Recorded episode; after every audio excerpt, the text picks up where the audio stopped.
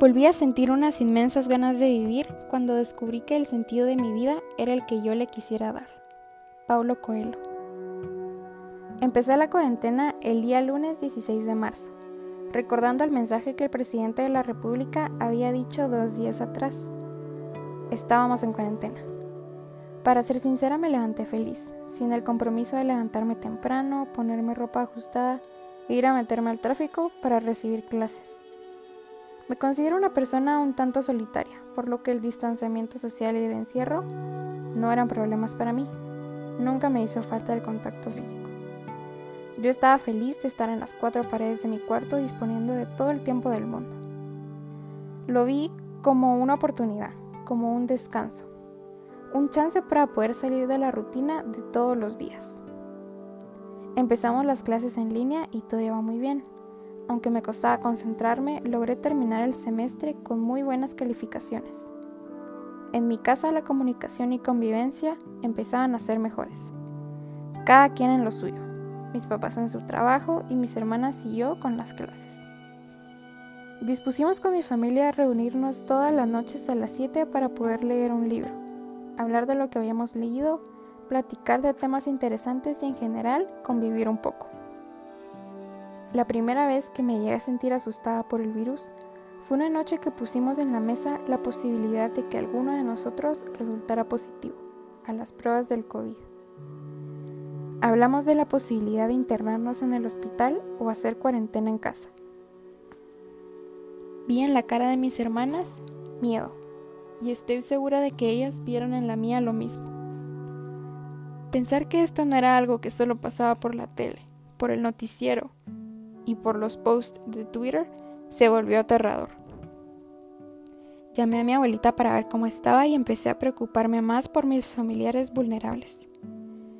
Me volví a sentir asustada cuando mi mamá nos hablaba de cómo la economía y la seguridad del país se iban a caer y llevaría mucho tiempo recuperarnos de ese golpe. Sin embargo, cada día trataba de, de agradecerle a la vida las cosas que tenía.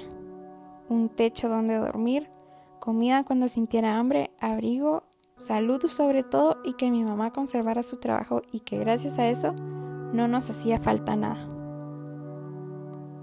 No me sentía desesperada, aunque sí empezaba a extrañar las cosas que a diario di por sentado. El olor de la universidad en la mañana, la cara de mis licenciados y de mis amigos, poder pasar las tardes con mi novio, poder abrazar a mis seres queridos sin que eso representara un riesgo, y en general poder hacer planes. Cada domingo, cuando el presidente hablaba, representaba una nube negra en el jardín de esperanza que poco a poco iba construyendo con mucha dificultad. Las medidas iban empeorando junto con los casos de contagiados y de muertes. Las redes sociales, que en un principio fueron fundamentales para mantener la comunicación, se empezaron a convertir en mi martirio todos los días. No había una red social, una sola que no me recordara lo frágil que es la vida, que no me recordara todo lo que habíamos perdido y cuánto iba a costar recuperarlo, que no me demostrara que una simple gripe fue suficiente para que todo colapsara sin previo aviso. No miraba más que cosas negativas. Cada vez la pregunta de cuál es el objetivo de toda esta pérdida era más pesada para mí. Algunas respuestas para esa pregunta eran el bienestar del planeta Tierra, aprender a valorar, aprender a convivir, aprender a ser mejores y entre muchas otras, pero ninguna me hizo sentir mejor. El hacer planes a futuro solo me desmotivaba, pues no sabía cuándo iba a tener ese futuro que había anhelado desde que me gradué, incluso antes.